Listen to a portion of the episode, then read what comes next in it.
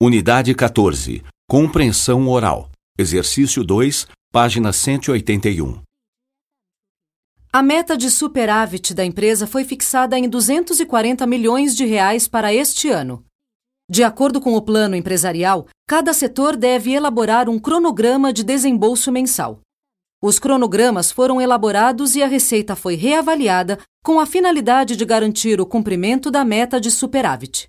Assim sendo, as despesas foram cortadas em 15%.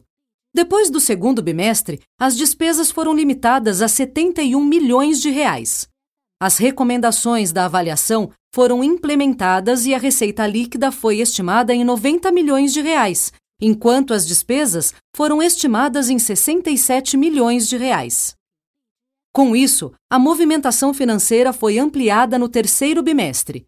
Encerrado o mês de junho, foi verificado um superávit de 45 milhões de reais, ultrapassando em 5 milhões de reais a meta para o terceiro bimestre.